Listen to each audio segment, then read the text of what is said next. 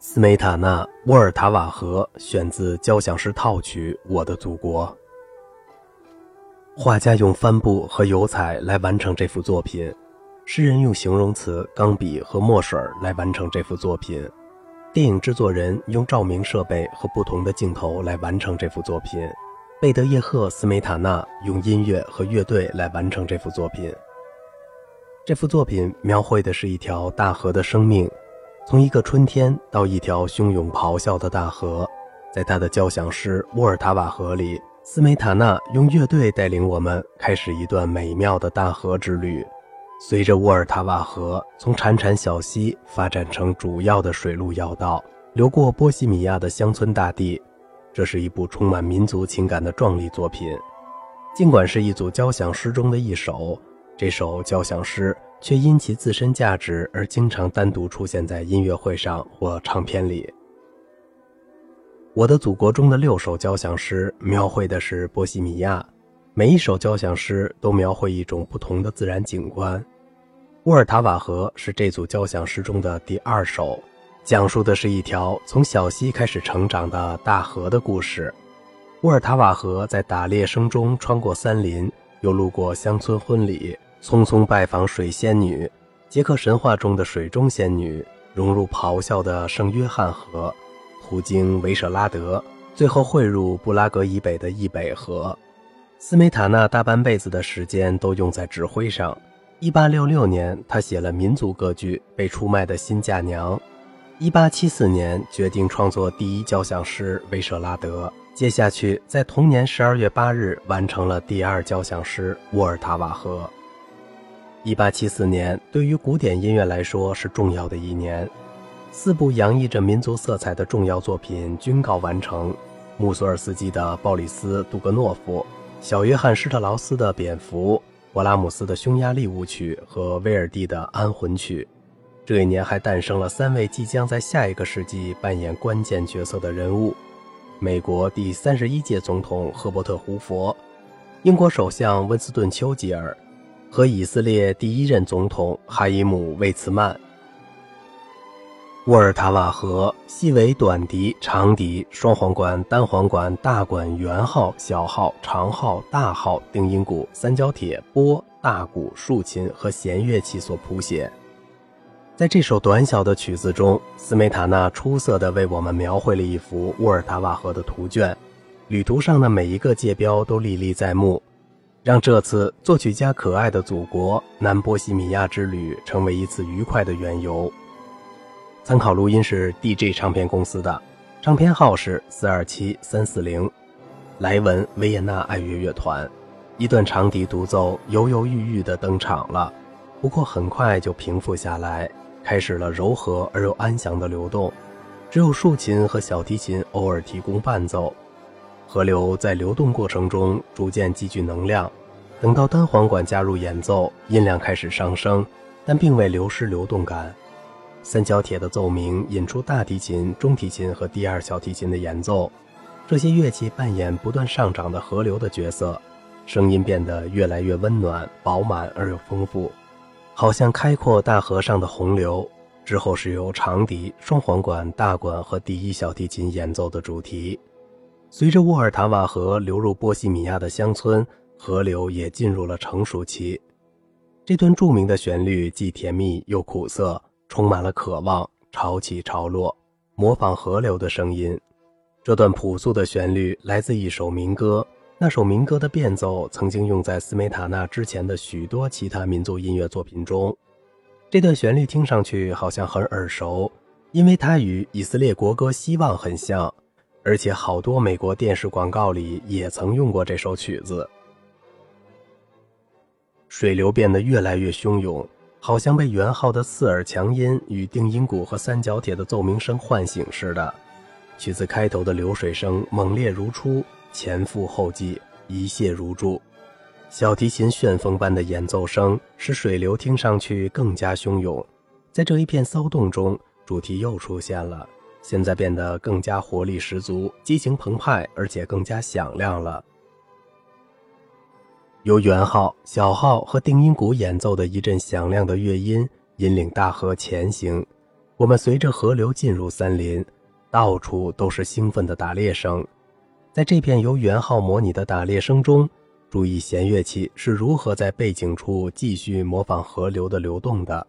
主题既甜蜜又苦涩的渴望消失了，取而代之以快乐到极点的音乐。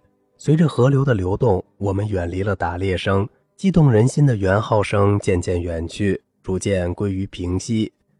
随着小提琴和中提琴确立起稳定而又活跃的速度，我们遇见了一个迷人的乡村婚礼。单簧管、大管和弦乐器演奏朴素、精致而又欢快的舞曲主题。庆祝仪式越来越活跃，定音鼓的加入更加突出了喜庆的气氛。然而，不管有多嘈杂，旋律仍然保持了谦逊而又温柔的尊严感。兴奋感这时渐渐减弱，最终只剩下大提琴和低音提琴，就像逗留到晚会结束时才走的最后一批客人一样。双簧管、大管和单簧管演奏的诡异音符之后，进入了下一个段落。这是一次超现实的拜访，受访对象是月光下在河水中嬉戏的仙女。长笛慢慢开始了对流动河水的模拟演奏，弦乐器在背景处奏出丝绸般顺滑的乐音，接着单簧管像温柔的波浪一样顽皮地嬉戏。小提琴和中提琴流淌地演奏着，随着竖琴营造出一种优雅的感觉，一股令人胆寒的冰冷感觉变得神秘起来。速度保持在恒定的慢速，好像水流永不停歇地在向前流淌。试着观察大号、圆号和小号奏出的丰富乐音，尽管它们的堂皇声音不过是些背景音，然而这些乐器的重要性在稳步上升。等声音洪亮的响起，小号的刺耳声音将我们带回到现实中，速度变得越来越快。突然，大多数乐器停止了演奏。只剩下长笛、单簧管和定音鼓开始重奏那个既甜蜜又苦涩的主题。汹涌的河水在元昊的带领下又回来了，不过这次河水已经变得势不可挡。我们随着汹涌的河水进入了圣约翰河的凶猛波涛之中。元昊和小昊会同定音鼓和大鼓恰到好处地表现出了河水的巨大能量。至此，汹涌的波涛分成了一系列由弦乐器演奏的经过句。短笛吹出一阵高亢的尖利声，紧张感随着每个乐句的演奏在增强，河水变得更加汹涌。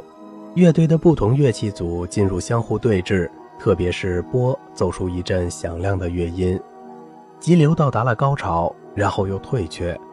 愤怒很快消失了，剩下一段文静的喃喃声，然后随着沃尔塔瓦河的前进，又发展成一阵兴奋的奔跑。现在主题变得欢快起来，甜蜜又苦涩的暗流消失了，取而代之已由整个乐队演奏的生气勃勃的乐音，好像河水继续欢乐自在地向前流淌似的。特别注意倾听小号吹奏出的震撼人心的重音，在这片声音的洪流中，新的主题出现了，骄傲而又高贵。这个主题代表着维舍拉德。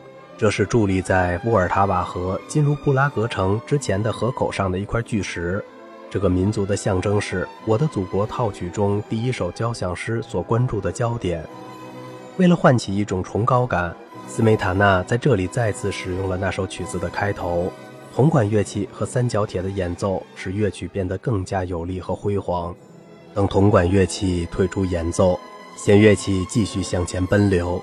而管乐器和圆号则提供丰富的背景音，静静的河水开始出现，兴奋消失殆尽，只有小提琴还在演奏，好像水流在慢慢的上下摇曳。小提琴的声音也停歇了，两声洪亮的和弦迅速填补空白，最后停止了这次美丽的水上之旅。指挥大师詹姆斯·莱文。至今为止，沃尔塔瓦河作为斯梅塔纳最有名的一部作品，一直在古典乐迷心中享有盛誉。这首曲子是音乐绘画作品的一个辉煌例子，即便是第一次欣赏，也能迅速听明白。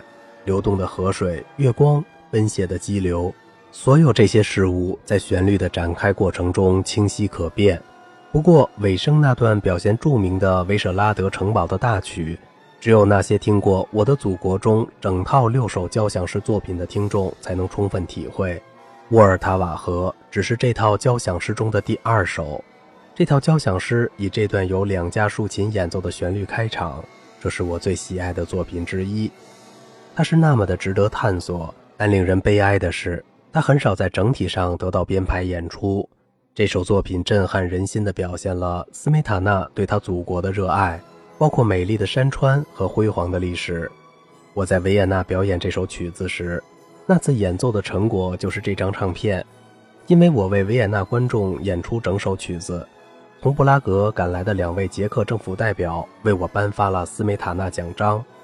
多年之后，我又和柏林爱乐乐团排练了这首曲子，而我们演出的当口正逢捷克斯洛伐克和东欧铁幕落下的时刻。那些音乐会上的气氛真是难以言表。可供选择的录音版本，莱文维也纳爱乐乐团，一张令人难以置信的唱片，听过后会让你感觉有刚去过沃尔塔瓦河的感觉，每处细节都表现得恰到好处，乐队的演奏及其丝绸般的音效也非常出色。塞尔克利夫兰交响乐团。一张由最擅长演奏这首曲子的大师塞尔指挥的经典唱片，这里细节处理的也相当清晰，演奏非常出色，音效完美。库贝利克巴伐利亚广播交响乐团，尽管有些难以找到，因为库贝利克出色的演绎和卓越的乐队演奏，这张唱片还是值得搜寻的。这次1984年的演奏录音效果好极了。如果你欣赏这首曲子，先从这套交响诗中的其他五首开始听起，每一首都会让你渴望倾听另外一首《波西米亚的奇迹》，然后欣赏从斯梅塔纳歌剧《被出卖的新嫁娘》中摘选的交响乐片段。如果你对斯拉夫精神感兴趣，可以听听德沃夏克的交响诗和他激动人心的交响曲。好了，今天的节目就到这里了，我是小明哥，感谢您的耐心陪伴。